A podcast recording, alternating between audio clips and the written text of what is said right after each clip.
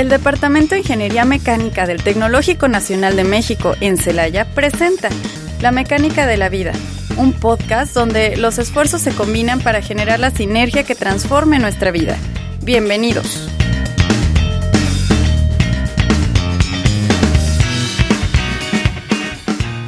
Hola, ¿qué tal? Sean bienvenidos a un nuevo episodio de su podcast favorito, La Mecánica de la Vida. Un podcast el cual pretende compartir con todos ustedes lo que es la mecánica de la vida día a día, con la ayuda de su comunidad estudiantil y Departamento de Ingeniería Mecánica. Me presento, soy Juan Murillo, estudiante de Ingeniería Mecánica de séptimo semestre. El día de hoy compartiré el micrófono con mi compañera Greta Victoria. ¿Cómo te encuentras el día de hoy, Greta? Hola, ¿qué tal compañero? Así es, el día de hoy tenemos la continuación de nuestro programa anterior, el cual está relacionado con la retícula de mecánica, recordando que en nuestro episodio pasado vimos la materia de diseño 1 y mecánica de materiales 1. Hoy veremos las materias de ecuaciones diferenciales y cálculo vectorial para hablar de cómo están relacionadas unas a otras y que nos vayan contando cómo están entre sí. Comencemos. No pierdas detalle, absolutamente todo en Mecánica departamental. Hola, hola, ¿qué tal? Entonces, para hablar de esto está con nosotros el día de hoy el profesor David Gasca Figueroa y el profesor Efraín Arriaga González. Así es, el día de hoy pues vamos a hablar un poquito de lo que son estas dos materias, lo que es cálculo vectorial y ecuaciones diferenciales. Este, pues bueno, para comenzar pues me gustaría saludarlos. ¿Cómo se encuentra el día de hoy? Profesor Gasca. Muy bien, muchas gracias. Este, aquí con un poquito de frío, pero vamos a platicar un poquito sobre estas materias, como lo dices, para que los alumnos, sobre todo de la carrera, y también si hay de otras carreras, ¿no? Que sepan un poquito qué se ve en estas materias, ¿no? Para que vean la importancia que tiene como una formación básica o, fundamental, como le dicen en otros lados. Sí, así es, así como nos comenta el profesor Gasca, pues la finalidad, ¿no? Este, que nos escuchen nuestros compañeros, los que ya están en la carrera, los que piensan tomar la carrera y los que se van animar a pedir su cambio a la carrera de ingeniería mecánica. Este, profesor Efren, ¿cómo se encuentra el día de hoy? Muy bien, muy buenas tardes. Aquí, chicos, saludándolos ustedes como mis alumnos y el profesor David Gasca como mi maestro. Fíjense aquí, todo convivimos. Muy bien. Ahora, ahora compañeros, ¿verdad? Ahora compañeros. ahora con colegas. Qué bueno. Ya después ustedes también. Ah, primero Dios. Quiera. sí. sí. Muy bien. Este, profesor Efren, nos gustaría que nos compartiera qué es el cálculo vectorial. Pues el cálculo vectorial principalmente es la aplicación de cálculo integral y cálculo diferencial, pero visto desde una manera geométrica y física. Yo creo que esta materia como tal ya es más aplicativa a comparación de como tal las dos materias que le preceden. No sé si gustes agregar algo tú, David. Pues básicamente agregamos algo que es independiente del marco de referencia, ¿no? Que es el concepto de un vector que no, teníamos una manera de, de, explicar algunas cosas, entonces creó el concepto de un vector en cálculo vectorial. Solamente teníamos coordenadas, ¿no? Pero necesitábamos definir cosas que eran lo mismo en cualquier lugar del mundo o en cualquier lugar de, del espacio, ¿no? Como una fuerza de un newton, ¿no? O sea, tenemos que expresar un newton donde estemos aquí, bueno, como lo dice una báscula, ¿no? Y además le agregamos un poquito del toque multivariable, es decir, analizar la óptica desde la variación no solo de una variable, sino agregamos más variables, ¿no? Metiendo conceptos como gradiente, derivada direccional, etcétera, etcétera. Okay, para... Mm. De igual manera, yo creo que esta es la materia, no me dejará de mentir, que es el punto base de donde empieza realmente lo que es la ingeniería mecánica porque de aquí partimos todo. Si nos vamos por la cadena de materiales, empiezas y la ves en estática, mecánica de materiales 1, mecánica de materiales 2, diseño 1, diseño 2, la ves en todo. dinámica, dinámica de maquinaria, este, sí, realmente una de las grandes ramas, ¿no? De, de la, mecánica viene, nace de aquí. La aplicación de los vectores, ¿no? Como, como bien nos cuentan. Este, bueno, pues para aquellos que nos escucharon, mencionaron por ahí este que de la fuerza de Newton este qué es un, un Newton para aquellos que, que escuchen y no tengan el conocimiento pues es la fuerza necesaria para acelerar un kilogramo de masa a una razón de un metro por segundo al cuadrado sí. eso es, eso es un Newton sí Eh, profesor eh, David Casca, ¿nos puede decir por favor qué son las ecuaciones diferenciales y de qué tratan? Una, una ecuación diferencial básicamente es una ecuación que contiene derivadas, ¿sí? Pero, ¿qué es para nosotros una derivada? Por ejemplo, una derivada es una tasa de cambio, ¿no? Una, y muchas veces cuando aprendemos desde el cálculo diferencial, ¿no? Que nos lo vienen dando. Y de hecho podríamos decir que una primer derivada ya que nosotros vemos, o perdón, una primera ecuación diferencial, aunque no tiene todavía ese nombre, es el cálculo integral. Porque ciertamente estamos buscando una expresión que como resultado sea la antiderivada de lo que estamos viendo, ¿no? Entonces, en una ecuación diferencial vemos una ecuación que tiene derivadas y estamos buscando una expresión que pueda modelar lo que ahí se representa, ¿no? Por ejemplo, la segunda ley de Newton asocia la, la segunda tasa de cambio de la posición respecto al tiempo, acelera también, a, asocia también la primera tasa que se, le llamamos velocidad y acelera, por ejemplo, a veces una fuerza, ¿no? Que puede ser representada por el peso. o algo. Pero en sí es una ecuación que contiene derivadas y sirve para modelar fenómenos que nosotros conocemos, ¿no? Fenómenos físicos. O sea, es decir, trata de describir un fenómeno físico, ¿no? O químico, o de alguna otra naturaleza en general. Ok. Este, eh, tocó un poquito, ya hablamos de que, que es un, vec- un- lo que es el cálculo vectorial y, y las ecuaciones diferenciales. Eh, en la materia que es, es la que ustedes imparten, eh, ¿qué es, cuál sería como que un te- el temario o, o qué temas abordan en, en sus clases, profesores? ¿Qué empezamos con usted, profesor Gasca? Ah, bueno, pues que empecé con Efren porque va primero la materia ok. de cálculo Ah, vectorial. Sí. Sí. Sí. Mira, yo hace ya un poquito de tiempo que daba la materia ahí en, en básicas. Ahorita ya, básicamente ya soy de, de mecánica, pero en lo que recuerdo, el primer parcial viene siendo de todo de vectores, producto punto, producto cruz, ¿sí?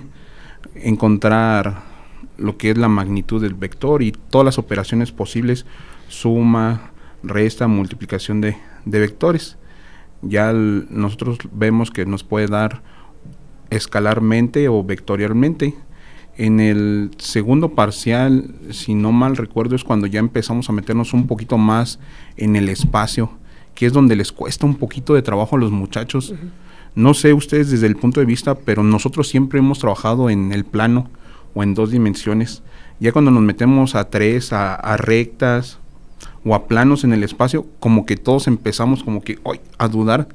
No sé si es la capacidad de que tengamos en imaginarnos, pues como tal, esa figura o esa línea que va de un punto a otro punto en el espacio, que es donde yo creo que batallan un poquito o empiezan a, a perder la, la razón. Posteriormente vemos lo de las, las figuras y las formas, que es la de la papita Pringles, que es la que más me acuerdo, De la más que, que explica, ¿no? la más que, que explican los conos, que se, Los, sólidos de... los sólidos, ¿sí? Y por último ya vemos, era integral, Integrales múltiples. dobles y, y triples. Ah, qué, qué y, buena. y qué yo buen creo tema que en ese punto, desde mi punto de vista, vectorial es una de las materias más largas. Es que viene muy completa. Sí, viene muy, muy completa. A comparación de otras materias del ramo de ciencias básicas, vectorial está larguísimo el temario. Entonces, como les comento, apenas como que van empezando a, a involucrarse a cuestiones de ver figuras en el espacio, puntos en el espacio, rectas. Cuando ya viene el próximo tema y el próximo tema, entonces como que no terminan a veces muchos de comprender y ahí viene el problema de que, pues, dice el profesor, yo no los repruebo, ustedes se reprueban. Pero bueno, Es- eso me suena de que algo así le dijo usted cuando era alumno. no, déjenme, decir, déjenme decirle que fui el mejor alumno de, de David Ah. Gasca. El profesor, sí. Del verano.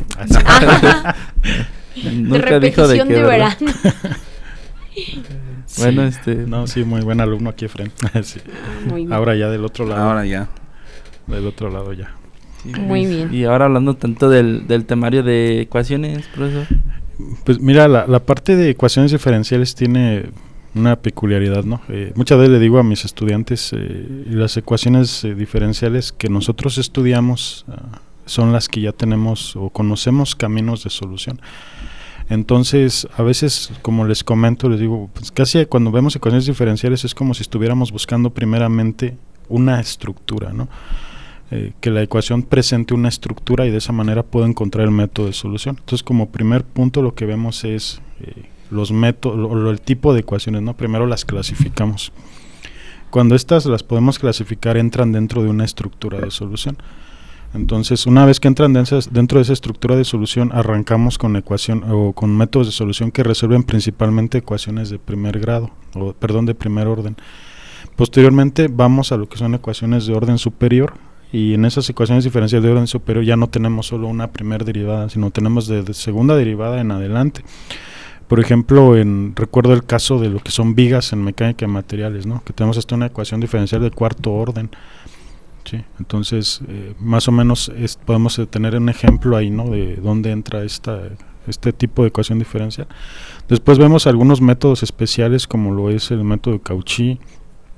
Vemos este, en la parte media del curso las transformadas de Laplace, que es, que es como una ecuación diferencial. La última matemática que vemos en profesional vuelve al álgebra. sí, curioso, ¿no? Curiosamente. Con una transformación regresamos a álgebra y me parece que en la, última parte ya está más disminuido el tema de ecuaciones diferenciales parciales, que justamente es una parte que estamos tratando de dárselo también a los alumnos de tal manera que lo tengan porque las ecuaciones diferenciales parciales curiosamente es lo que más se aplica en fenómenos físicos. Sí, es donde tenemos derivadas parciales, es decir, son respecto a una variable, pero no respecto a todas, ¿sí? Y ese es el, cierre, ¿no? Pero la mayoría de los fenómenos que tenemos se explican con derivadas parciales, con ecuaciones diferenciales parciales. Ok, este, para no irnos muy, muy así de un salto de un tema a otro, este, el profesor Efraín nos comentaba de, de que a los jóvenes se les dificulta más este, la parte ya como que en meter la imaginación para ver en, en 3D lo que son los vectores. Entonces, eh, abordando esa pregunta, ¿nos podrá dar un poquito más de información de qué tema es el que más se les complica a, los alumnos, profesor? Como tal, lo mencioné yo, yo creo que cuando ya empiezas a ver en el espacio lo que viene siendo planos y rectas en el espacio es donde empezamos a tener un poquito de complejidad Ahorita ya es un poquito más, más sencillo debido a que tenemos el buen GeoGebra. Anteriormente o necesitabas que el profesor dibujara excelentemente en el pizarrón. Sí me salían los dibujos, sí. Ah, o, yo sí dibujo bien. O llegaba el, profesor en un brazo cargando el, el, proyector y en el otro sus hojitas de acetatos. ¿No te acuerdas, David? Sí. llegaba el profesor con un proyector bastante pesado, ¿no? Y un puño de acetatos y, nos iba proyectando. ojalá que la clase fuera ya en la noche, ¿no? Para que se viera mejor. Pero imagínate clase en mediodía y tratando de proyectar, pues no se veía y luego no le entendías. Y luego sin cortinas. y luego sin cortinas, no, se hacía un poquito medio complicado, entonces o te lo imaginabas todo. Pero ahorita yo creo que ya con GeoGebra ya es un poquito más, más sencillo trabajarlo debido a que ya nos muestra pues realmente qué es lo que, lo que sucede en esa parte, pero yo creo que aunque ya tengamos nosotros los programas como tal computarizados, necesitamos tener nuestra imaginación, porque más adelante hay otras materias que nos exigen, puedo hablar de estática, mecánica de materiales, donde tú te tienes que imaginar cómo se deforman las cosas, cómo es que en una torsión, en una flexión, qué es lo que va sucediendo y no hay algo que tú digas, ay, tengo que sacar rápido y, realizarlo. Que en sí lo podemos ver, pero ya hasta el elemento finito en Nancy's. Pero en ese momento, cuando tú estás en mecánica de materiales, pues lo, lo primordial es que lo sepas imaginar y sepas qué es lo que está sucediendo como resultado. Entonces, yo creo que para los muchachos de mecánica, yo sé que todo lo que viene siendo equipo de cómputo y las nuevas tecnologías pues es lo más utilizado, pero siempre, siempre es mejor que ellos traten de, de razonar, de visualizar, porque pues yo teníamos un profesor que decía, es que ustedes tienen que tener el feeling bien al 100. Colina, si te recuerdas? Sí. Entonces ya veías tú el problema y lo visualizabas en, en tu mente y te dabas un aproximado de qué es lo que estaba sucediendo. Sí, pues ahora que lo menciona, este, pues sí, sí, sí tiene pues, mucha razón en esa parte, ¿no? Varios, bastantes profesores sí nos han dicho a nosotros al, al tratar de explicarnos, luego hasta se desesperan, ¿no? Porque ya vemos jóvenes que por más que nos den, así funciona, no, no lo podemos imaginar, entonces esa, esa parte de la imaginación yo creo que sí es algo que nos falla mucho a nosotros como, como alumnos. En cuestión de las ecuaciones diferenciales, profesor Gasca, este, Sí, no... pues, La pues fíjate, que sí, no, no sé si será mentira o no, pero las transformadas de la plaza veo que nos cuesta mucho a varios compañeros, pero usted como profesor, ¿cuáles ve? Fíjate que muchas veces no es tanto, ha- hay veces que nos preguntamos eh, qué es lo que me está fallando, ¿no? Y decimos, ¿sabes qué estoy, me está yendo mal en transferencia de calor? O estoy ocupando ecuaciones diferenciales para investigar la variación de temperatura, ¿no? De, porque justamente tenemos la termodinámica que investiga básicamente el equilibrio y la transferencia de calor que estudia el desequilibrio, ¿no? Y la transferencia de calor pues ocupa ecuaciones diferenciales. Como lo comentaba, las ecuaciones diferenciales incluyen tasas de cambio, es decir, variaciones que ocurren en el transitorio. Y hay veces que el estudiante piensa que lo que le está fallando es eh, la transformada de Laplace, ¿no? Cuando realmente muchas veces el problema viene de más abajo. Una es el álgebra, ¿no? Eh, Por eso Sí. hay veces que les comento a los alumnos, una vez que sabes cómo se resuelve un problema, se convierte en un problema de álgebra. o sea, Sí. qué, qué curioso, ¿no? Entonces, como lo comenta Efren, y es lo mismo también es la visualización. Cuando hablamos de variación, lo primero que tenemos que imaginar es qué va a pasar cuando uno de los parámetros cambia. Y creo que una de las materias que aporta más en cuanto al crecimiento de la imaginación es justamente cálculo vectorial. Y previa a cálculo vectorial nos dan una materia que nos ayuda un poquito a la imagen, a la imaginación, que es la materia de dibujo. Sí, o sea, hay veces que no las hilamos, ¿no? Pero van ahí como, por ejemplo, el dibujo me ayuda a empezar a ver las figuras de otros lados, ¿no? Sí, las proyecciones La- como tal, Sí. la perspectiva. Sí, Ajá. dice, ahora si lo veo por acá te empiezas a preguntar, ¿no? Entonces en el cálculo de, de- el vectorial pues dices, oye, ¿y qué pasa si este parámetro cambia, no? Y lo pasas a ecuaciones diferenciales, también dices, oye, ¿y si la altura varía, si el tiempo varía, qué va a pasar en el infinito, qué va a pasar cuando estos calores se van a equilibrar, ¿no? Entonces te empiezas a hacer este tipo de preguntas y todo está, como lo menciona Fren, en la imaginación. O sea, realmente es primordial eso. Sí es cierto que tenemos programas que nos ayudan mucho, pero también nosotros tenemos que poner parte de nuestro de nuestro granito de arena, ¿no? Eh, hay una, ¿cómo se dice?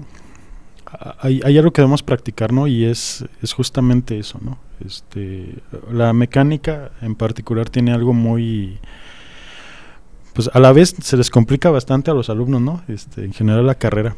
Pero por otro lado también yo me hago a veces la pregunta, ¿por qué se nos complica algo que podemos imaginar?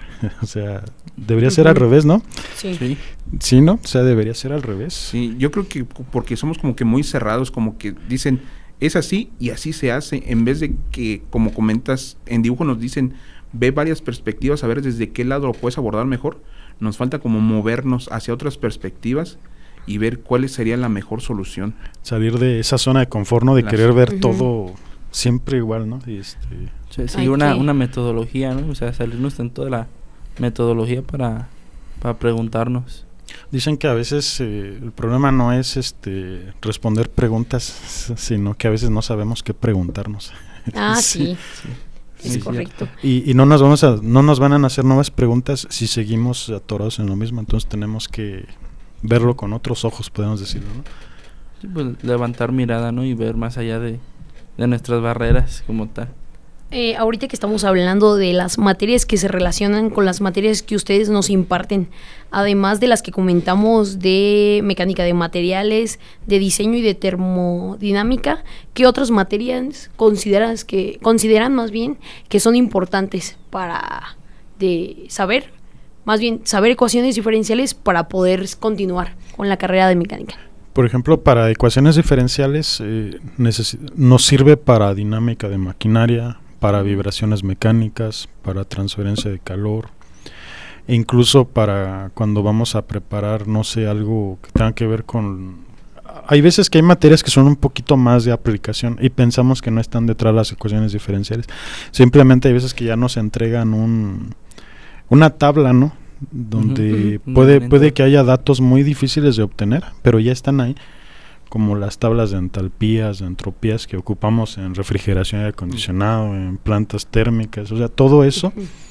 O por ejemplo la geometría de un álave, ¿no? Para una turbina, este, pues eso también tiene su estudio, ¿no? La mecánica de fluidos eh, también tiene ahí mucho que ver. Entonces realmente podríamos decir que la podemos llevar hasta donde hasta donde nos permitan los modelos, ¿no? Bueno, dice por ahí una frase, no sé si la has leído, Efren, este, que está en el libro de diseño de Shigle, que dice, independientemente la ciencia esté o no presente, el avión debe volar, el barco debe navegar, el auto debe avanzar, esté o no la ciencia posible, y esa es la finalidad de un ingeniero. Sí. Sí, Sí, no, no. entonces, este, poniendo eso nos puede comentar de que esta materia es pues muy importante para avanzar, ¿no? A es. diferentes materias. Y hablando un poquito antes de avanzar, antes de llegar a esa materia, para aquellos que digan, no, pues ya lo voy a cargar el próximo semestre y tengo miedo porque estoy ando mal en álgebra o ando mal en, en cierta rama de la matemática, eh, ¿qué, ¿qué podría estudiar aquel alumno que para que no se le dificulte tanto la... Eh, yo creo, este, bueno, ahora que ya está también que del otro lado, no sé qué piensas, pero yo creo que sigue siendo un problema de las bases, ¿no? Sí, Este- pues básicamente todos dicen ecuaciones diferenciales y dices, uy, Dios mío, la última materia de ciencias básicas a estar pesadísima. Realmente no, pues es todo lo aplicado que ya vistes en diferencial, en integral, hasta en álgebra lineal. Déjenme decirle que hay un tema, el famoso el Wronskiano, Que básicamente es pura aplicación de álgebra lineal y en los muchachos luego andan un poquito fallos.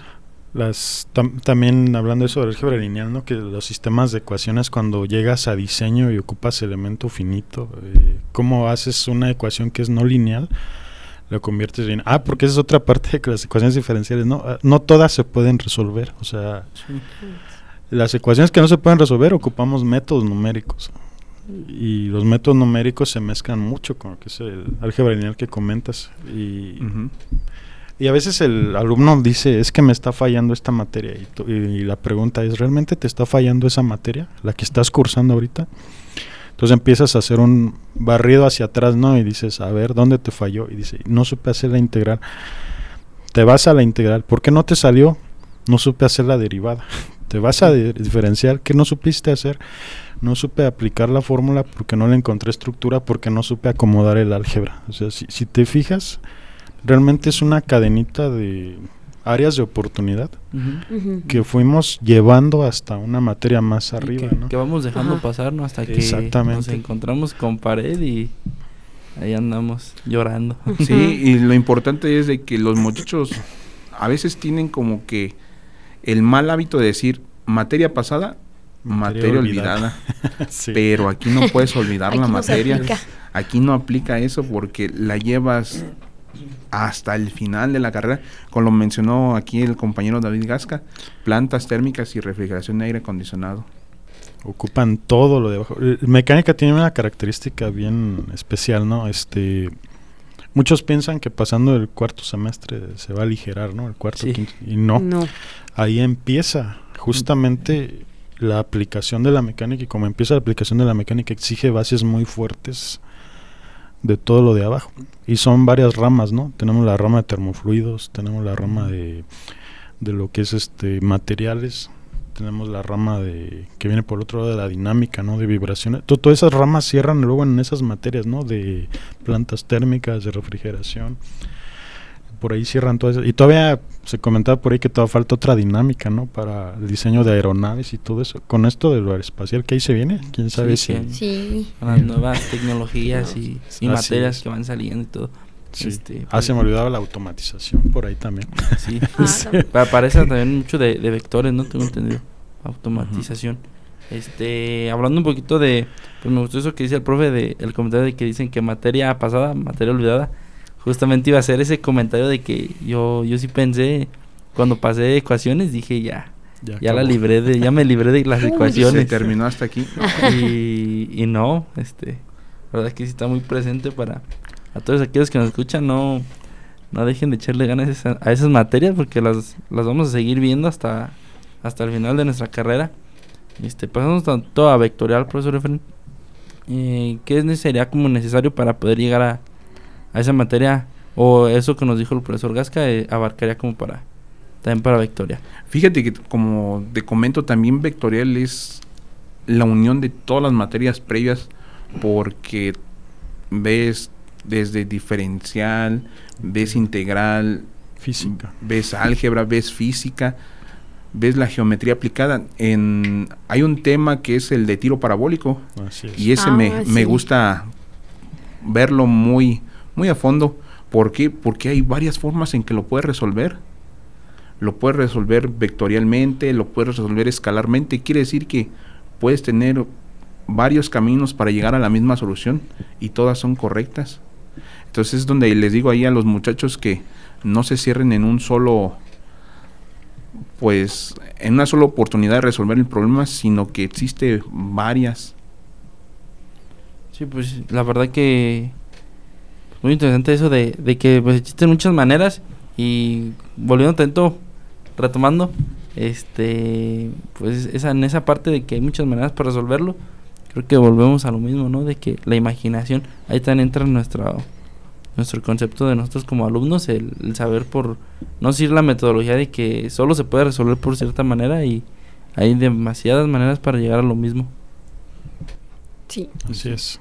Bueno, muy bien. Este, muchas gracias, profesores. Vamos a ir a una pequeña pausa y enseguida volvemos para que nos sigan platicando de todo lo que conlleva aprender estas materias. Gracias. En un momento regresamos a la mecánica de la vida.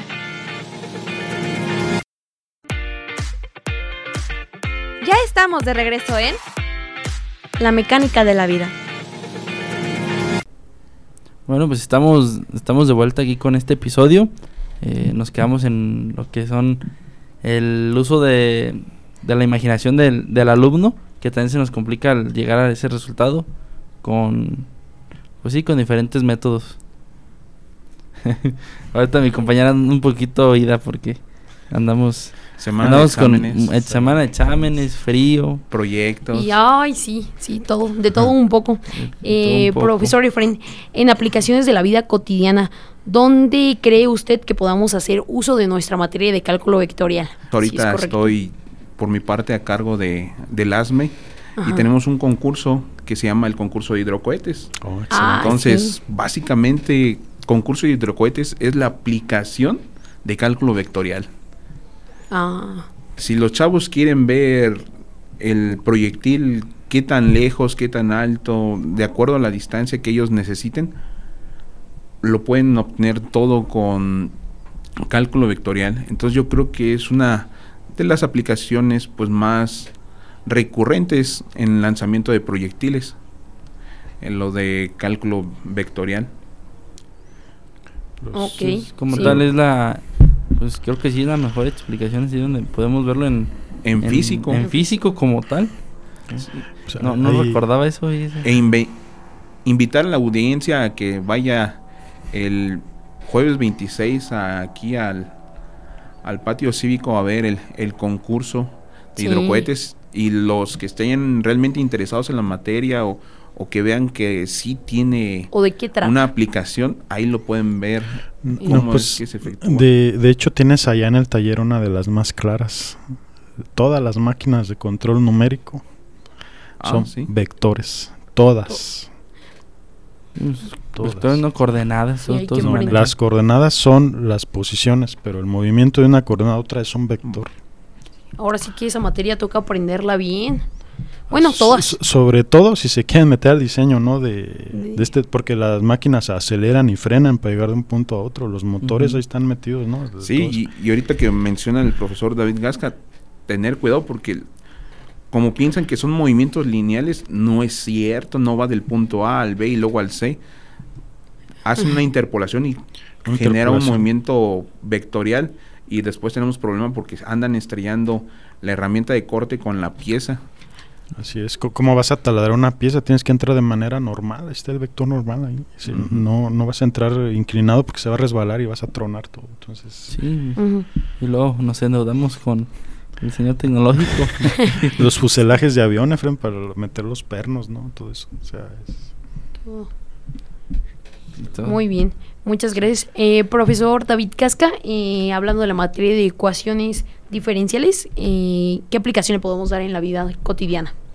Pues mira, hay una bien clara que es la de mecánica de materiales, la de la ecuación de cuarto grado que conecta la deflexión, conecta la, la, la deflexión tanto angular como en posición. La deflexión angular es, tiene que ver cuánto se dobla la viga. La otra de posición tiene que ver con cuánto se desplaza uno de los puntos de la viga. También conecta el esfuerzo de corte, que es por corte directo, que nos sirve para determinar lo que son los momentos, ¿no?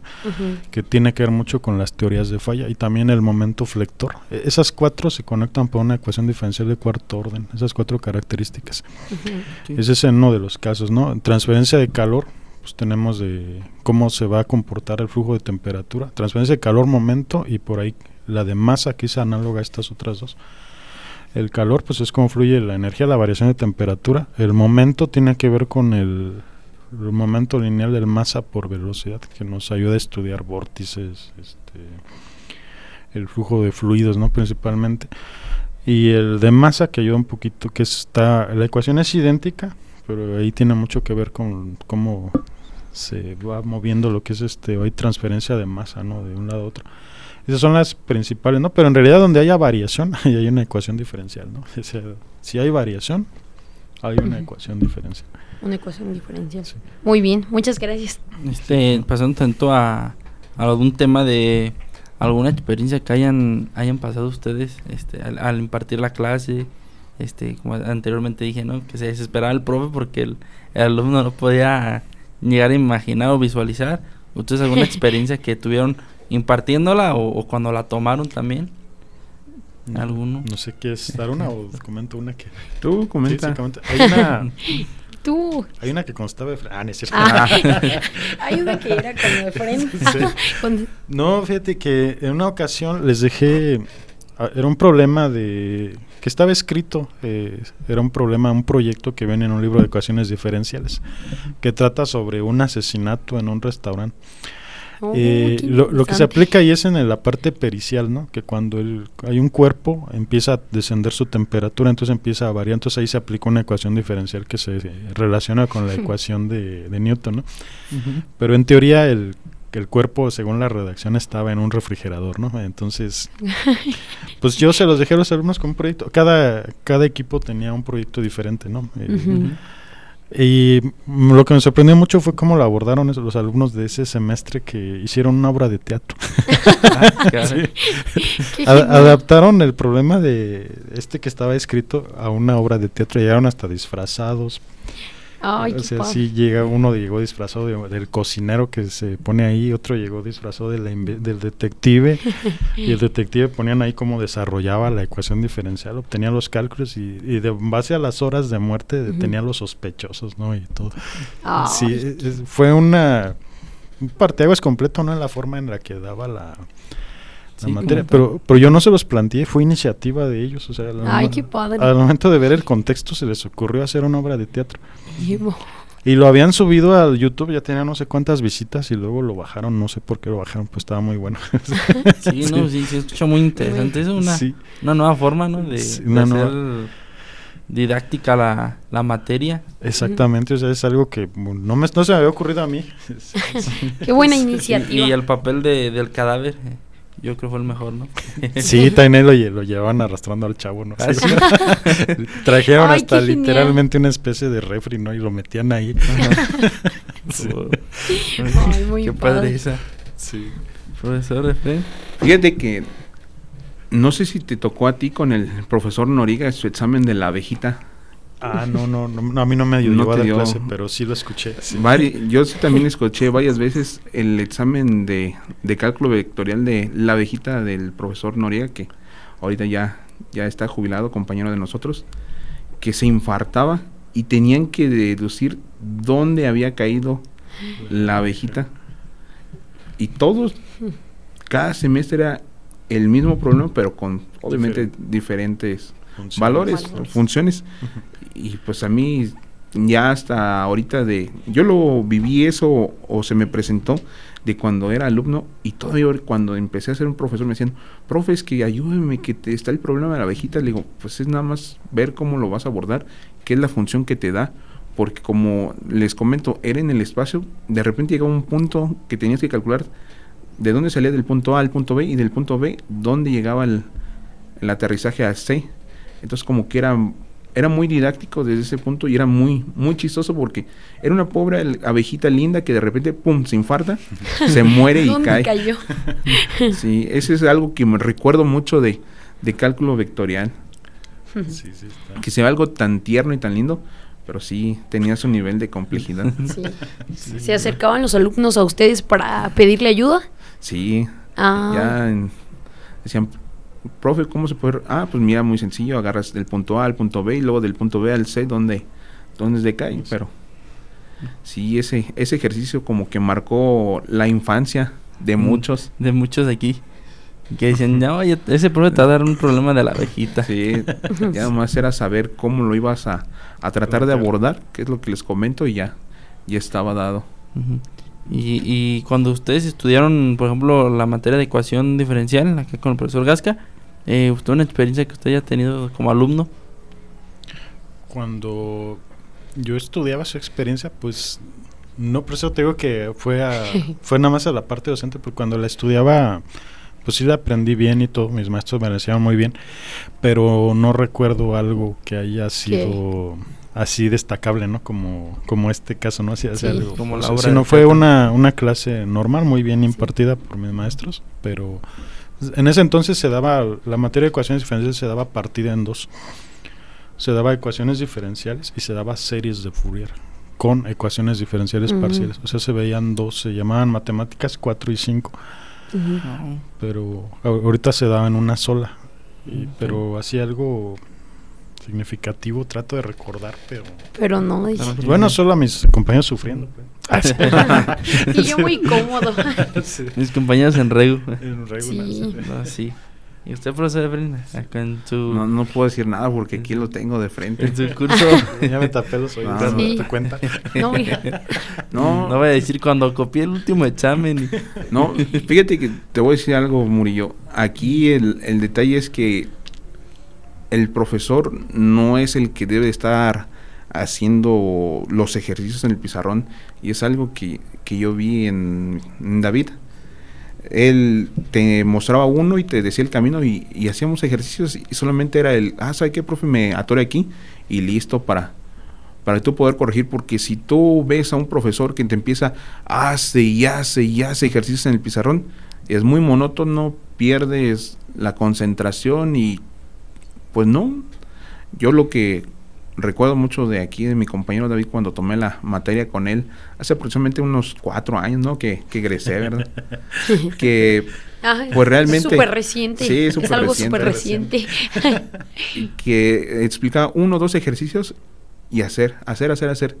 Y ya con eso, pues te daba para que al momento que el examen decías, uy, pues es que esto ya lo sé hacer así, pum, pum, pum, pum, pum, vámonos. Entonces yo creo que es la, la mejor manera de, de aprender, de que te den una explicación breve, concisa, y al momento de tú estar haciendo los ejercicios en el salón, no que te, ay, ¿saben qué? Aquí está este bonche de 100 ejercicios y llévenselo a casa. No, estar ahí en el salón y, ¿sabe qué? Me atoré en esto, voy con el profesor, duda, pum, pum, pum, rápido y regreso. Yo creo que es una manera muy, muy efectiva de estar trabajando. Muy bien. De hecho, ahí podríamos decir que entra una de las recomendaciones, profesor, que usted nos podría dar para entender muy bien estos temas, ¿no? Que hay que resolver los ejercicios por nosotros. Sí. Y realmente lo que yo les comento es que busquen a su maestro. Muchas veces un alumno no va a buscar el- al profesor por miedo, por vergüenza, va a decir, pues, ¿cómo voy y le digo que no sé? Pero realmente es mejor buscarlo antes que en el examen estar sufriendo de que, ¿y cómo se hace? ¿Y cómo no me acuerdo? ¿Y alguna vez lo vi? ¿Sí? Entonces, esa relación alumno-maestro, pues debe de fortalecerse y decir, ¿sabe qué, profe? Tengo No, una duda, ¿me puede explicar? O ¿sabe qué? No entendí aquí, puede regresarse. Porque preguntan, ¿dudas? No, vamos. Sí. Bueno, A ver, ¿qué dice? Aunque los vea con la cara de... Dije, ¿Qué hizo? O son muy buenos o son muy malos. sí. sí. eh, Claro. profesor Gasca, ¿alguna recomendación usted para su materia? Sí, así como lo comenta Efren, este, es muy cierto. Este, muchas veces ah, el hecho de que el maestro exponga todo el tipo de problemas que se pueden presentar no garantiza que el estudiante aprenda. Eh, el estudiante tiene que identificar que él tiene que poner de su parte, tiene que echar a volar su imaginación. ¿Por qué? Porque el crecimiento es para él. Sí, después de todo, al final de cuentas, él es el que necesita aprender. Entonces, realmente sí, y las instrucciones claras, concisas, como dice Fren, es, es algo que debe venir de la otra parte. Y también la función de un docente, pues es aterrizar el lenguaje del libro, ¿no? Que. Que hay veces que una investigación así de vete y chécate este tema y nos vemos mañana, eh, pues el estudiante llega igual o peor, ¿no? Así llega, empezó a ver símbolos ahí raros y, y todo y llega más espantado, ¿no? Y, muy cierto lo que dice Fren, ¿no? O sea, buscar al maestro, pues a lo mejor se lleva un regañito, ¿no? De unos 20, Sí. 30 minutos, no se crea. Nada más. veinte No, no se Sí, crean. ¿para qué vine? Ah, no este, ciertamente sí, o sea, el, el docente trata de hacerlo mejor para que el alumno entienda, incluso le trata de cambiar las palabras, explicárselo de otra forma. Pero también el alumno a veces debe de saber también qué preguntar, ¿no? Eh, hay veces que preguntamos, no me salió este, y preguntamos por el resultado final, pero yo creo que todos, Ujú. siendo autocríticos, todos sabemos qué fue lo que hicimos mal desde Sí. antes Sí. sabemos perfectamente qué paso hicimos que del cual tenemos muchas dudas o sea realmente que desde ahí ya no cuadró el... sí o, o sea tenías una integral que no sabías hacer para resolver un método de lo que sea Llegaste a una solución errónea y llegas a preguntar si te salió bien yo creo que tu pregunta no es ahí tu pregunta está hasta atrás no o sea, sí, o no de frente o sea Sí. realmente el error viene de atrás no Sí, o muchas veces dice, profe, ayúdeme, ¿con qué? Con todo. y le digo, Dice, bueno, ¿Qué es todo? ¿qué es todo para ti? Le digo, no es... Si No. tú tienes una duda, es una duda específica. así es Es porque ya lo hiciste una vez, no entendiste, investigaste, lo hiciste dos veces, no entendiste. A la tercera vez puedo ir y puedo preguntar. No es de que veo el ejercicio, ay, pues mejor pregunto.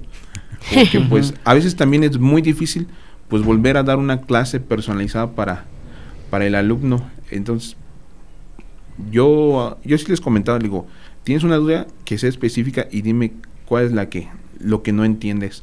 Ah, profe, es que no le entiendo aquí en este producto punto, en este producto cruz, ¿qué es lo que... Ah, pues mira, es esto, esto, esto, el otro. Entonces, ya teníamos más identificados los, los valores. Y es lo que les comento, cuando tomaba aquí el, el curso de vectorial con el profesor David Casca, así era, hacíamos los ejercicios y ya teníamos la duda específica, porque eso es lo que te ayuda cuando haces los ejercicios dentro de clase. Tienes la duda específica, vas, te la resuelve y los Listo. próximos, listo. Ya Ah. puedes ya puedes proseguir no una vez que externas así como comentas tu duda específica ya te da alas para lo que sigue. Pero cuando vas con esas alas tambaleándote, ¿no? O sea, que, que sabes, es que no sé sabes qué que voy hay a algo. Sí, y, y llegas y preguntas, como dice Frank, que dices que mi duda es todo. Dices, No, no es cierto, tu duda no es todo y tú lo sabes. O sea, tú sabes qué fue lo que hiciste. O ahí entra también luego cuando nos dicen los profesores, no, es que ni le has buscado el ejercicio, o como es. dice el profesor, no has investigado, no has esto. Ya para llegar, y mi duda es todo. sí, exactamente. O sea, eh, y no es todo realmente. Pero también en eso tenemos que perder el miedo. Y también eh, pues, eh, son habilidades que tenemos que desarrollar también, ¿no? Cuando te vas a expresar, tienes que saber expresarte. O sea, cuando yo voy a preguntar, tengo que saber qué voy a preguntar. Sí, porque cuando llego y digo todo es porque no es cierto, no es todo. Yo sé que es, pero me da miedo, ¿no? Me da miedo. A lo mejor pensamos que el maestro va a decir, pues este no sabe, deje y lo repruebo de una Sí, vez. No es así. no, no es así. O sea, realmente estamos esperando que nos digan eso, ¿no? Hay veces que tenemos incluso necesidad de pasarlos no al pizarrón y cuando los pasamos al pizarrón es cuando detectamos, ah, mira, hacen mal esto. y, y, de ahí es donde decimos, a ver, ¿esto cómo se hace? Y todos quedan callados, ¿no? Pero ya sabes que a lo mejor es una... Eh, se repite, ¿no? Que es... Porque generalmente son las generaciones, ¿no? El mismo detalle. Sí. Es, es, el que. Lo, lo, van arrastrando. Es el que van arrastrando, sí. Así como lo, lo comenta, le dices, pasen el pizarrón y de repente nadie se mueve, nadie respira. hasta que uno se empieza a ahogar. A ver, pásale tú. sí, dicen que no me vea. Se que convierten no en estatua. Que no me vea. Sí. No, sí. Como en la pandemia, ¿no? Que se veían congelados así. Sí, sí. se veían Y congelados. nada, de repente. Era un clásico. ese. De repente desconectado de la llamada. Ajá. Y, y el mensaje, ¿no? A su WhatsApp. Sí. Profe, se me fue el internet. No, o la imagen congelada y el pescadito moviéndose de atrás, ¿no? Así una pecera. ¡Qué risa! Bueno, pues hablando tanto de, de eso que nos comentan, la respuesta de los, de los alumnos, nosotros como alumnos, la respuesta que tenemos hacia esas materias, a las asesorías este, enfocados, ¿cómo, cómo la sienten? Este, en, al menos en estas materias que ustedes han impartido, eh, nosotros como alumnos, si vamos a asesorías, si, si lo intentamos o somos muy... Mira, eh, te platico mi caso particular, ¿no? A, Sí. a- a mí me da mucha curiosidad que cuando yo doy la materia, mis alumnos no me preguntan. y cuando, y no, y- claro. y, cuando no la estoy dando, me llegan de los demás maestros. O también estoy dando la materia y mis alumnos no me preguntan a mí. Van a buscar a otro maestro o a un compañero y pues sí nos queda a nosotros la duda, ¿no? ¿Qué ocurre del otro lado? O sea, yo soy su maestro porque a mí no me preguntan mis Sí. alumnos. Porque van con alguien más. O sea, no está mal, o sea, no está mal. Pero ah, es muy curioso pues lo que me pasa. Este, ¿Por qué? Sí. ¿Por qué hacen eso? sí, y a lo mejor tiene que ver con ese freno del que no van con, no le tienen, a lo mejor no me tienen suficiente confianza o no creo que sea suficientemente claro, porque siempre hay alguien que probablemente no me entienda, ¿no? Fíjate que también eso lo he estado platicando, pero generalmente ellos van o los alumnos van con el profesor anterior que les dio la materia, Ajá. Porque como apenas están conociendo a uno, tienen como que esa pequeña de que, ay, es que si voy y le pregunto va a decir que no sé, o ay, es que si voy y le pregunto tal vez enoje, ¿sí? Pero no es cierto, nosotros estamos aquí para, Para apoyarlos. Entonces, le tienen confianza al profesor que les dio la materia anterior y, por ejemplo, cuando pasaban vectorial y llegan a ecuaciones diferenciales, venían a preguntarme lo de ecuaciones diferenciales a mí. Digo, pero pues yo era tu profesor de vectorial. Yo qué. Sí. Sí. Le dice, no. No, pues ahora ayúdeme en ecuaciones, por favor, profe. Entonces, como que yo creo que durante el semestre que les das clases, Ajá. te empiezan como que a agarrar confianza, como que ver que realmente sí los estás apoyando. Y cuando brincan con un profesor nuevo, al nuevo no le tienen tanta confianza Como y regresan contigo, Como que el es el anterior. anterior. Sí, sí, Sí. pero es, es un fenómeno curioso. ¿eh? Este, tarea de hacer una encuesta, ¿no? A ver a cuánto nos pasa ¿De eso. ¿Por qué Sí. pasa eso? No, Sí. y, y otro fenómeno es que desde mi perspectiva los mecánicos no preguntan. Ándale, sí, sí, también. Sí, sí es- ya enfocándonos más a, a mecánica, un mecánico no sé como que él dice o yo puedo o yo le pregunto a alguien más, a compañeros, porque ni siquiera va a haber otro profesor. Son un poquito cerrados en ese En ese- sentido de, de las dudas. Ajá. Y pues he escuchado que varios compañeros ahí externan que pues no, no van a dudas. Entonces yo creo que hay que romper como que ese tabú Sí. de que pues no voy a dudas porque yo puedo estudiarlo solo. No es cierto, necesitamos el apoyo del docente y también yo creo que el docente para, para eso está. Así Sí, es como, sí. como lo dices, ¿no? Este, si creces un poquito, imagínate si creces solo, ahora imagínate si creces con apoyo, ¿no? ¿Sí? Sí. Ok, sí, así como dice, de, de romper ese tabú, pues sí, sí, es algo que, que sí está muy presente en todos nosotros como alumnos. Mm, hablo también de mi punto de vista, ¿no? De yo como alumno también luego sí he llegado a decir, este, hoy le pregunto a mi profesor que me está impartiendo la materia ahorita o con el anterior y pues muchas veces sí me decido por, por el anterior, pero... Pero es precisamente por eso, por lo que comentan los profesores, de que a lo mejor apenas voy agarrando, sé cómo está dando la clase el profesor y no, no que le tenga más confianza el otro, sino que como que con el otro ya pasé y a lo mejor le voy a entender o a lo mejor si le si me acomodo más con el que ya la pasé. O, o de igual forma, puedo decir yo, no, pues ya con él ya pasé. Si ahorita le llego con una pregunta muy, un poquito, pues, un poco, ¿cómo les puedo decir? Es que preguntas tontas no hay, pero un poquito, una, una pregunta un poco mal hecha. este, entonces, pues me daría menos pena con el profesor con el que ya la pasé que con el que la estoy cursando va a decir, híjole, andas muy, muy verde. No, y, es que precisamente hacer preguntas te va a ayudar a desarrollarte también. O sea, a lo mejor las primeras no las sabes plantear, pero también si nunca las practicas, si nunca practicas externar tu duda, pues no te vas a formar tampoco así, ¿no? O sea, también está bien, o sea, vas avanzando, vas creciendo. Sí. ¿Algo más que les que gusten agregar aparte de, de esto? Pues yo nada más invitarlos para la semana que viene del 25 al 27, la semana académica, por lo tal la, la semana ASME que nosotros estamos organizando con varios concursos, tenemos concurso de catapultas, de barcos, de hidrocohetes y el primer campeonato de la Copa Pistón, un concurso de go que estoy realizando, va a ser en el campus 2, mecánica contra mecatrónica.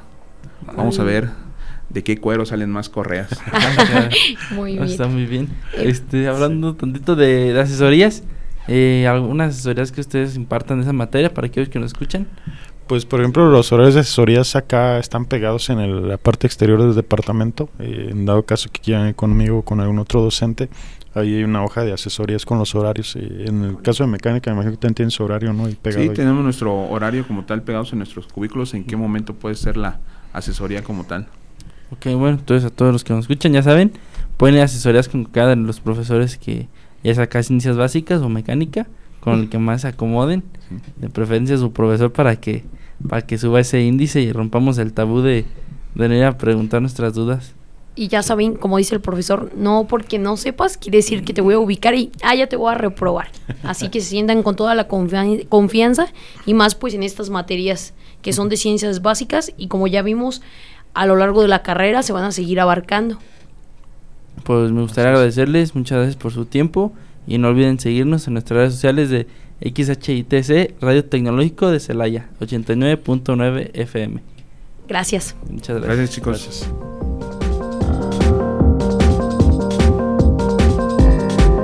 Y es así como concluye una emisión más de la mecánica de la vida. Esperamos contar con ustedes para la próxima. Y recuerden dejar sus comentarios y sugerencias en nuestra página de Facebook, Departamento de Ingeniería Mecánica ITC. ¡Hasta luego!